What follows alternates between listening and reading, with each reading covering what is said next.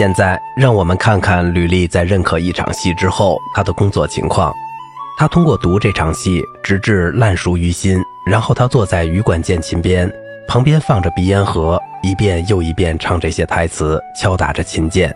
琴键上面落满了烟灰，非常脏，因为他是个不甚整洁的人。唱完以后，音乐已经固定在他的脑海中，不会遗漏一个音符。然后他叫来秘书拉洛特或者克拉斯。向他们口述乐谱。第二天，他会把乐谱从他脑海中清掉。对那些有台词的乐曲，他又经历一次同样的创作过程。当基诺没有把诗交给他时，他就谱写小提琴声部的旋律。如果他坐下来工作，但是觉得没有情绪，他会抛下工作。有时候他会深夜起床弹琴，不管他置身何处，如果有了灵感，他就会马上离开，因为他从不会错过任何有利的时机。另一则轶事告诉我们，真正的音乐家知道如何从周围的嘈杂中寻找灵感，从大自然那天然的韵律、所有音乐的基础中捕捉音乐的旋律。有一天，他去骑马，马蹄声给了他一首小提琴曲的灵感。吕丽总是细心地观察大自然，当他希望自然地描绘一件事物时，他总是会走向大自然。他甚至使自然成为他交响曲的基础。并且很喜欢改变自然，使之适应他的音乐。提到《伊西斯》中著名的一场戏，勒塞夫告诉我们，在乡下一个冬日的夜晚，他被吕丽用音乐描绘事物的真实性深深打动。当风咆哮着吹过一所大房子的房门时，发出的声响如同那段表达潘的哀歌的曲调，模仿演说词，模仿人生和事物的韵律，模仿自然。这一切都是履历灵感的现实源泉，以及他加以利用的手段。现在，让我们看看他如何利用这些创作手段。如果说基诺在没有征求每个人的意见时无法写作，履历却不是这样的，因为他既不咨询法兰西学院，也不同他的情人商讨。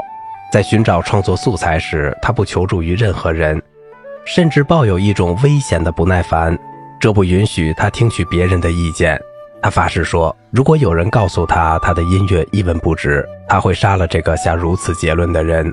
无法采纳别人的意见，或许会使人怀疑他爱慕虚荣、自以为是，而实际上，许多事例证明他并非如此。尽管这样，他必定在作品中许多地方误入歧途。但是，吕丽从不承认他听取过别人的建议，他只承认他得到某些人的帮助。作为一名艺术家，他懒散、虚荣、鄙视刻苦。在补充歌剧中的和声部分时，他经常要人帮忙。他亲自谱写主要的合唱、二重唱、三重唱和四重唱的所有声部。但是，除了这项重要工作之外，他只在乐谱上标上最高声部和低音声部，而把高男高音、男高音以及五度和声交给他的秘书拉洛特或是克拉斯填写。不管今天人们如何看待这些方法，他们是与那个时代的精神相符合的。其他艺术领域的情况并不比音乐界好，吕丽只是效仿十六、十七世纪大画家的做法。这些人并不是费力地完成他们勾勒出的草图，而是在家中建立绘画作坊。尽管如此，吕丽仍然认为自己是他作品的唯一作者。诅咒会降临到任何胆敢自称是合作者人的身上。他与米开朗基罗类似，后者赶走了帮助他雕刻朱利尤斯铜像的伙伴。因为他们吹嘘铜像是由米开朗基罗和他们共同完成的，吕丽辞掉了拉洛特，因为他一直摆出大师的架势，吹嘘他谱写了伊西斯中一些最完美的音乐片段。歌剧写好后，吕丽在国王面前演唱演奏，国王希望预先欣赏到他的作品，不允许其他人在此之前对作品有任何的了解。完成书面工作绝不意味着完成一部作品，他必须被搬上舞台。这并不是整个创作过程中最轻松的步骤。吕丽不仅是作曲家，他还是歌剧院的导演、管弦乐队指挥、舞台监督，以及负责招收演员的音乐学校的校长。他必须把一切都有机地组合起来：乐队、合唱队和歌唱家。他独自完成所有的工作。在管弦乐队方面，他得到了三位优秀的音乐家的帮助：拉洛特、克拉斯和马雷。他们在吕丽的指导下组织乐队，吕丽主持挑选演奏者，也可以说他是唯一的评判。他只要那些出类拔萃的乐器演奏者，考核这些人时，他首先让他们演奏《阿蒂斯》中的痛苦的梦幻。他监督所有的排练，他的耳朵非常敏锐，从剧场的远端，他也能察觉是哪位小提琴师拉错了一个音符。他会走上前去，对此人说：“你拉了这个音符，它不属于你的演奏部分。”艺术家们都熟悉他的秉性，尽力把分内工作做好。器乐演奏者尤其不敢装饰他们演奏的部分，因为他允许这些人拥有的自由并不比歌唱家们多。吕丽认为，这些人自认比他知识广博，或是按个人喜好增加音符是绝对错误的。如果发生这种事，他会很愤怒，并做出明确的更正。不止一次的，他把小提琴摔到不按照他的演奏要求的人的背上。但是，当排练结束时，吕丽会派人把此人叫来。按乐器价值的三倍价钱赔给他，并请他出去吃饭，酒就会平息此人的愤怒。如果有人被当作杀一儆百的典型，其他人或许会得到几块金币、一顿美餐以及一些有用的指教。凭借这些严格的纪律，吕丽终于组建了当时欧洲最优秀的管弦乐队。这种说法或许有些夸张，据说他是第一位在法国训练管弦乐队的人。在他之前，根据佩罗的说法，音乐家不知如何按照乐谱演奏，只能背下他们演奏的乐曲。但是吕丽无疑改进了器乐的演奏，尤其是小提琴。他创立了乐队指挥的传统惯例，这些惯例迅速演变成权威性的，不仅在法国得到遵守，甚至成为全欧洲的典范。在许多到巴黎拜师在吕利门下的外国人中，有一位阿尔萨斯人叫乔治·米法特。此人特别推崇吕丽的管弦乐队的严谨的纪律和严格的节拍。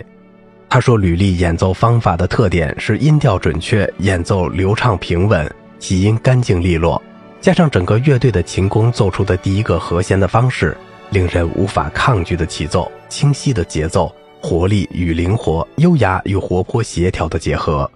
但是这些特点中最突出的当属节奏。吕丽对歌唱家所做的努力，甚至胜于对乐队所做的努力。这事关培养优秀的音乐家和出色的演员。他的一部分演员来自佩兰和康贝尔的剧团，但是其中最著名的艺术家，除男低音博马维尔之外，均是由吕丽发掘培养的。勒塞夫这样写道：“从他发现他喜爱的歌唱家的那一刻起，他培养他们的兴趣就达到了一种不同寻常的地步。”他亲自教导他们如何上场，如何在舞台上行走，如何打手势，做动作时保持优雅。他在一个专门的房间里展开对他们的教育。通过这种方式，他指导博普如何演好《法埃东》中普罗提斯这一角色，教给他每个手势。只有必要的人员才被允许参加排练，演员、诗人及剧员技师。吕丽赋予自己批评、指导男女演员的权利，他会叮嘱他们。手搭在眼上，以便看得更清楚。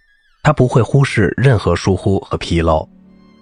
尽管吕丽费了许多心血，但并不总是成功。他不得不赶走拥有华丽但却粗糙的低音拉弗雷。他按照驯鸟员驯鸟的方式训练此人的声音。吕丽让他扮演罗朗这个小角色，并为他创作了波吕菲摩斯独眼巨人这一角色。但是五六年的努力之后，拉夫雷仍然非常愚蠢。吕丽明白他只是在他身上浪费时间，于是解雇了他。如果说吕丽偶尔也会失算，但是他至少享受着培养出该世纪一些最出色的歌唱家的乐趣。迪梅尼以前曾是厨房帮工，但是他成为17世纪的奴隶。吕丽不得不教给他一切。许多年，他给了此人耐心的教导，先让他演唱小角色，然后演一些重要的角色。这是他最终成为履历所有重要的男高音角色的完美诠释者。博修斯、巴拉东、阿马迪斯、帕修斯、法埃东、阿马迪乌斯、梅多尔和雷诺，还有著名的马尔泰德、罗什瓦，17世纪抒情歌剧舞台的骄傲。蒂托·杜迪耶称他是最伟大的艺术家，人们所知的最完美的舞台朗诵的典范。克拉斯于1678年发现此人。而吕丽则一手培养了他。他身材矮小、消瘦，皮肤黝黑，根本称不上漂亮。尽管她有美丽的黑眼睛、表情生动的脸庞，她的声音稍微有些生硬，但是她有很强的感触力、准确无误的判断力以及敏锐的理解力。举手投足间有一种贵族的尊严。他饰演的阿尔米德堪称无与伦比，这一印象延续了整个18世纪。他的模仿艺术是法国喜剧院的演员们的典范，人们尤其仰慕他在所谓的舞蹈前奏时的表演。这指的是一个女演员走上舞台，在这期间，如同在一部没有台词的戏中，她必须在沉默中把她的感觉和情感体现在她的脸上或者动作中。吕丽麾下所有伟大的歌唱家，同时也是伟大的演员。博马维尔是一位天才的悲剧演员，博梅尼是一位无可挑剔的演员，而克莱迪埃的喜剧天分并不比他人少。圣克里斯托弗和德罗瓦什的高贵和悲剧激情，则可以与法国喜剧院最著名的女演员们抗衡。吕丽的歌剧是一种朗诵和喜剧表演的学校，而她就是这所学校的校长。好了，今天的节目就到这里了，我是小明哥，感谢您的耐心陪伴。